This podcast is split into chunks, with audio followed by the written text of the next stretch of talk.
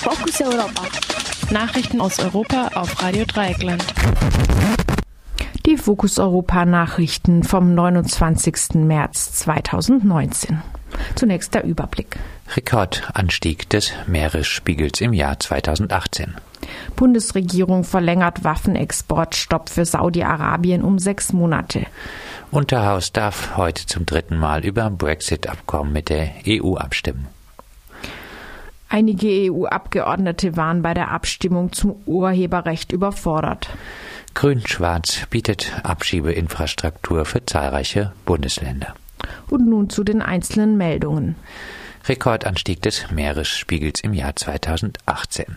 Nach Angaben der Weltwetterorganisation ist der Meeresspiegel im vergangenen Jahr weltweit um durchschnittlich 3,7 Millimeter angestiegen.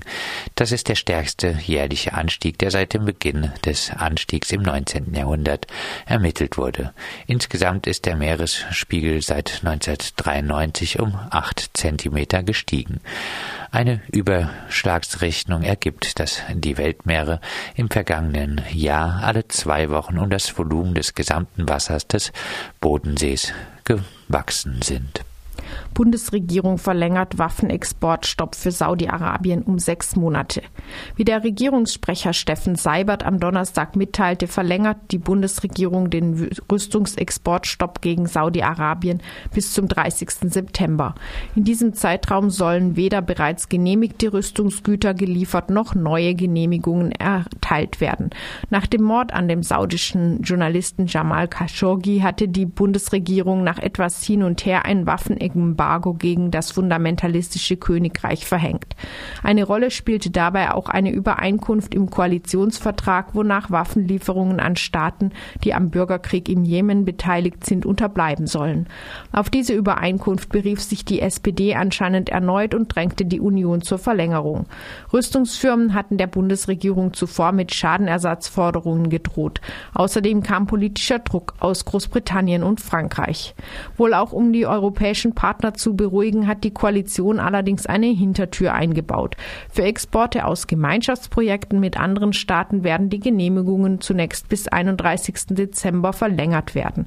Es sollen aber keine entmontierten Waffen von Deutschland aus nach Saudi-Arabien oder in die Vereinigten Arabischen Emirate geliefert werden. Auch die Vereinigten Arabischen Emirate sind am Jemenkrieg beteiligt. Damit können Waffen aus Gemeinschaftsprojekten weiter über andere Länder geliefert werden. Die Bundesregierung will sich lediglich dafür einsetzen, dass die Partnerländer von Saudi-Arabien eine Versicherung erhalten, dass die Waffen nicht im Jemen eingesetzt werden. USA liefern Atomtechnologie nach Saudi-Arabien.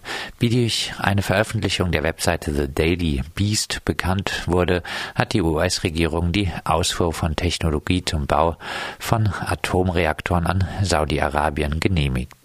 Energieminister Rick Perry bestätigte sieben Genehmigungen. Die oppositionellen Demokraten halten die heimlichen Genehmigungen für rechtswidrig. Es wird befürchtet, dass das Königreich, das bekanntlich an keinem Energiemangel leidet, die Reaktoren bauen will, um mit ihrer Hilfe Plutonium herzustellen. In der gleichen Weise war Indien an Atomwaffen gekommen. Saudi-Arabien geht es wohl vor allem darum, mit dem iranischen Atomprogramm gleichzuziehen, welches von Präsident Trump eifrig bekämpft wird. Auch andere Staaten in der Region werden atomare Ambitionen nachgesagt. Jeder zusätzliche Teilnehmer an der Atomwaffenrallye vergrößert auch den Appetit anderer Staaten. Unterhaus darf heute zum dritten Mal über das Brexit-Abkommen mit der EU abstimmen. Der Parlamentssprecher John Bercow hat eine dritte Vorlage des von Theresa May ausgehandelten Ab Austrittsabkommens zugelassen, nachdem ein Teil herausgenommen wurde. Die Aussichten bei der für heute Nachmittag geplanten Abstimmung gelten als gemischt. Viele Brexiteers in Mays konservativer Partei wollen diesmal mit May stimmen. Sie fürchten, dass der Brexit sonst weiter verschoben wird und eventuell gar nicht stattfindet. Außerdem kann May aus dem gleichen Grund auf die Unterstützung von harten Brexiteers aus dem oppositionellen Labour Party wenigstens hoffen. Allerdings fehlt May weiter die Unterstützung der nordirischen DUP. Außerdem wollen sich einzelne konservative Abgeordnete dem Votum der DUP anschließen. Selbst wenn May diesmal gewinnt, ist der Austritt noch nicht in trockenen Tüchern, denn die Vorlage wurde geteilt. Das Parlament soll heute über das Abkommen an sich abstimmen, nicht aber über eine politische Erklärung zu den zukünftigen Beziehungen zur EU. Für die endgültige Ratifizierung sind aber beide Teile erforderlich. Wenn das Parlament Mays Austrittsabkommen zum dritten Mal ablehnt, gibt es am Montag wieder Probeabstimmungen über mögliche Alternativen. Einige EU-Abgeordnete waren bei der Abstimmung zum Urheberrecht überfordert.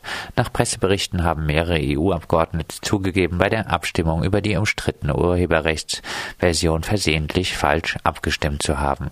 Demnach haben mehrere Abgeordnete aus Schweden sowie je ein Abgeordneter aus Belgien und Litauen und der deutsche SPD-Abgeordnete Joe Leinen versehentlich für den unveränderten Antrag gestimmt, obwohl sie eine Veränderung wollten. Die Vorlage war kompliziert. Das Europaparlament hatte trotz zahlreicher Proteste im Netz und auf der Straße am Dienstag der Änderung des Urheberrechts zugestimmt.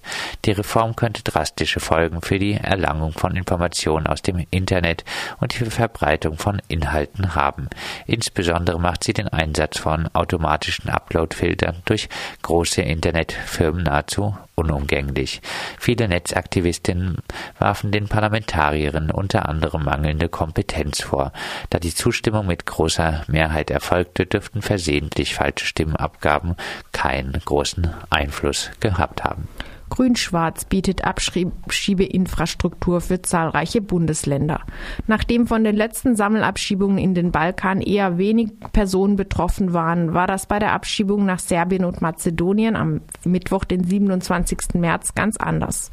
84 Menschen wurden nach Serbien und Mazedonien verfrachtet.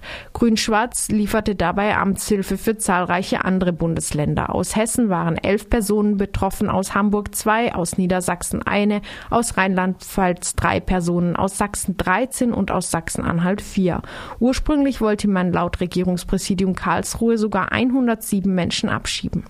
28 der Abgeschobenen lebten zuvor in Landeserstaufnahmeeinrichtungen. Aus Freiburg war niemand betroffen. Wieder einmal wurden hauptsächlich Familien in eine unsichere Situation gebracht. 30 Kinder bis 14 Jahren sind abgeschoben worden.